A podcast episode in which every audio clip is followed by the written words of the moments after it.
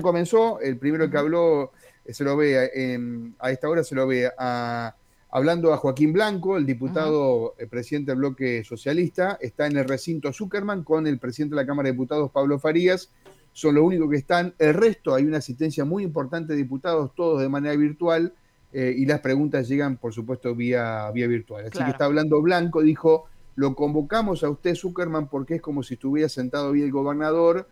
Es una, digamos, una convocatoria política para que nos expliquen qué es lo que está pasando en Santa Fe. Bueno, ya buscaremos las repercusiones entonces. Ahora estamos en línea con la ministra de Educación de la provincia, Adriana Cantero, para consultar eh, esto que nos enterábamos el viernes, ¿no? De que hay más de 140 localidades en la provincia de Santa Fe que podrán volver a la presencialidad intermitente o a la semipresencialidad, como ustedes quieran, algo que incluso se estaba reclamando desde distintos sectores, teniendo en cuenta que no es la misma la realidad, ya lo explicamos más de una vez a esto, Mario, ¿no? De una gran ciudad donde la movilización que genera llevar y traer a los chicos de la escuela, inclusive en muchos casos con eh, transporte público y demás, no sucede en las localidades más pequeñas, donde los niños, incluso en la escuela primaria, hasta van por sus propios medios a la escuela, y no requieren del acompañamiento de un adulto y demás. Ya nos escucha la ministra Cantero para hablar de, esta nueva realidad en la provincia de Santa Fe en materia educativa. Ministra, gracias por atendernos una vez más. Ha sido muy amable cada vez que la requerimos. Usted charla con nosotros. Aquí Karina Volati y Mario Galopo desde Radio M. ¿Cómo está usted? Buen día. Hola, buen día, Mario, Karina, ¿cómo están? Muy bien. Bueno, ¿cuántas escuelas vuelve, eh, o en cuántos lugares vuelve hoy la escolaridad presencial, ministra? En 147 localidades de la provincia de Santa Fe que en los últimos 14 días han registrado una casuística menor a 10 casos, va a comenzar nuevamente la presencialidad cuidada, restringida al nivel inicial y primario. Bien. Y en eh, toda la provincia, que esto es importante, en toda la provincia las escuelas secundarias determinadas como de población escolar prioritaria, van a estar intensificando las instancias de consulta y tutoría. A ver, ¿cómo es esto? Eh, ¿Nos puede explicar un poquito más esto? Porque es nuevo esto, ¿no? No lo teníamos. No, esto es así. Cuando nosotros estamos en alerta y tenemos las escuelas abiertas, pero trabajando vínculo pedagógico en la distancia, el acuerdo federal dice que podemos determinar un grupo de población como prioritario y trabajar con ellos eh, instancias de consulta, instancias de tutoría en pequeño grupo.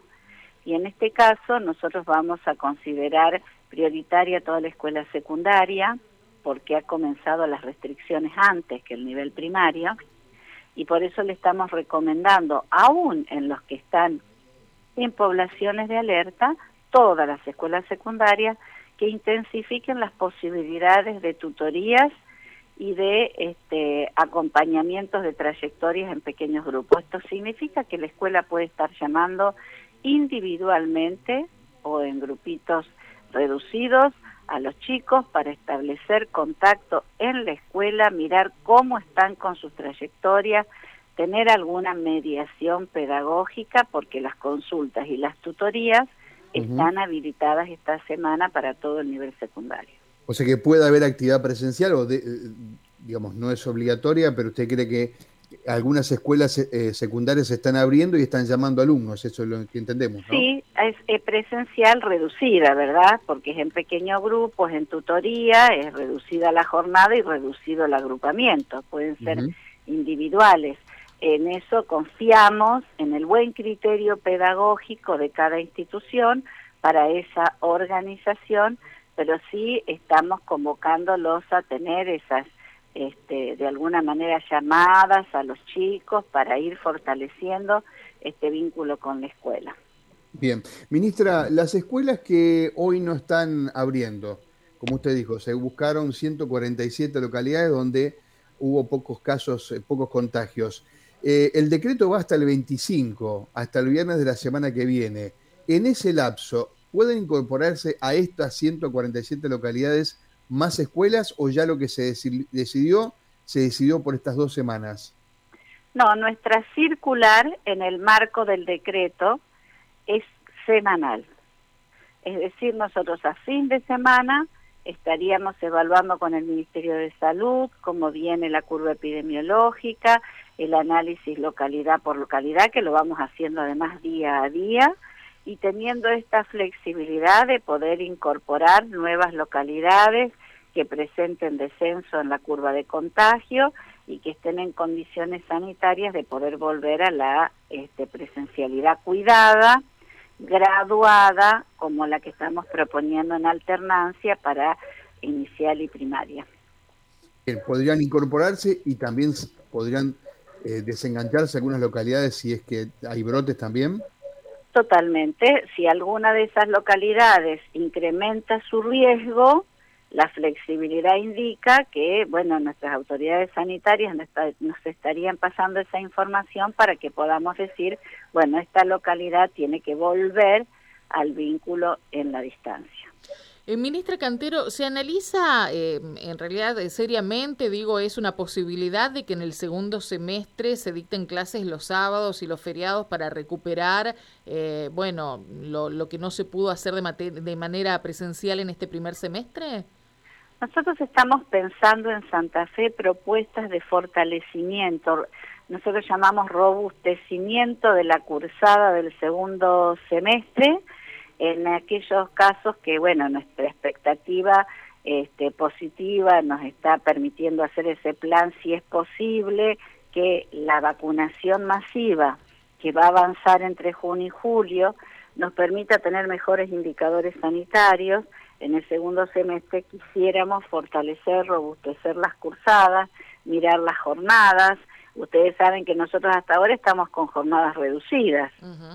Podríamos recuperar las jornadas completas en el sentido de la jornada simple recuperar sus horas, ver de alguna manera de incorporar algunas otras jornadas de trabajos muy específicos con algunos grupos, de manera de fortalecer, como decía, la jornada escolar, pero también fortalecer las propuestas de enseñanza con distintos dispositivos y en este sentido también trabajamos este, la idea, queremos trabajar con el Ministerio Nacional de que el plan acompañar, que ya está en vigencia en todas las provincias, pueda tener una mirada ampliada para no solo ir hacia las trayectorias que el año pasado fueron identificadas como las más frágiles, sino también poder extenderlo a la mayor cantidad de trayectorias posibles en esas acciones de acompañamiento, con recursos nacionales y provinciales que pondríamos para esa planificación.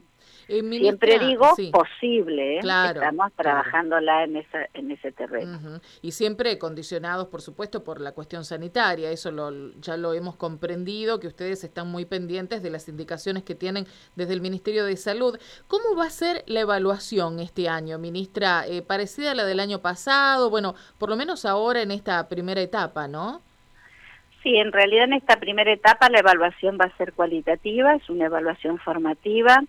Nosotros queremos destacar este, la adhesión que han tenido todos los colectivos docentes a esta decisión. Creo que entre el año pasado y este hemos aprendido también a, tener procesos de evaluación diferentes, porque la pandemia nos obliga a, a pensar otros formatos y también a aprender cosas que por allí estaban disponibles en la didáctica, en la pedagogía, pero que no las cambiábamos y ahora las tenemos que poner en funcionamiento condicionados por esta, este, e, estas restricciones también que le imponen a la presencialidad los indicadores sanitarios. Y creo que eso es un avance, porque los países que más han avanzado en términos de conceptualización de cómo se hay que evaluar las trayectorias escolares han optado fuertemente por las evaluaciones cualitativas.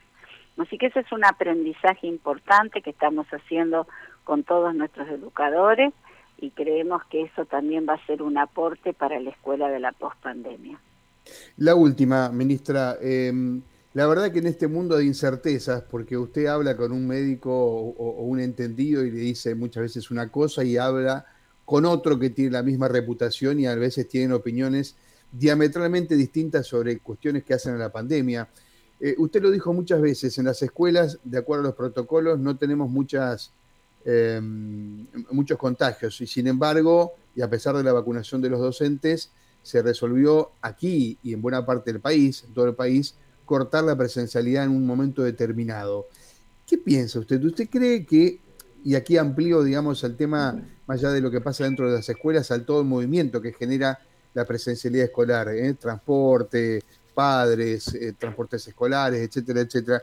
¿Usted piensa que es un lugar donde la comunidad escolar eh, emana contagio también? Digamos que es un, dato importante a tener en cuenta por los epidemiólogos, porque aquí tenemos opiniones distintas, ¿no? Incluso ayer lo escuché o lo leí al, titular de aquí de la Universidad de, del Litoral, Mamarela, opinando de que eh, que, había que volver, digamos, de alguna manera a la presencialidad.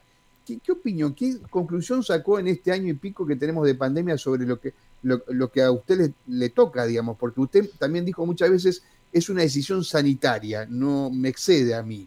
Pero, ¿usted qué opina?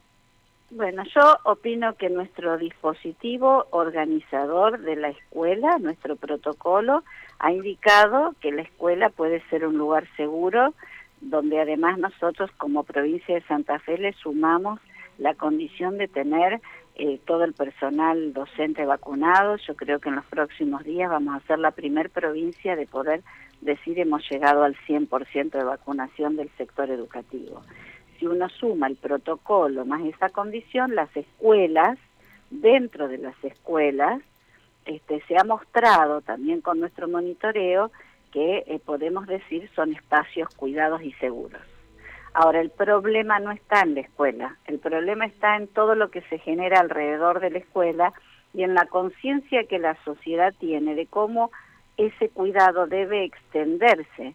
Los chicos adentro de la escuela están con protocolos que los protegen, pero hay que tratar de que todo lo que se mueve a su alrededor pueda estar también con los mismos cuidados. Y en ese sentido yo creo que los indicadores sanitarios no han dado los resultados que todos queríamos tener porque está siendo de alguna manera también costoso aprender a vivir en un tiempo de pandemia para toda la sociedad y cuidarnos como nos tenemos que cuidar. Bien. Ministra Cantero, muy amable como siempre. Muchas gracias. ¿eh? Gracias a ustedes, que sea una buena mañana una, buena semana. Adriana Cantero, la ministra de Educación, hablando de lo que hoy es noticia, Karina, ¿no? El retorno a la escolaridad presencial en 147 localidades no es poco, ¿no? No, claro que no. Tenemos eh, ahí, bueno, un tercio por lo menos, ¿no? No recuerdo, son 360 y pico, me parece, localidades que tenemos. Y en 147 está volviendo la presencialidad. Claro, a uno le gustaría que esto pase también en todos los lugares, pero eh, seguramente habrá que esperar algún tiempo más, ¿no? Sí, uno tiene la esperanza de que esto vaya cambiando y para bien eh, en los próximos días.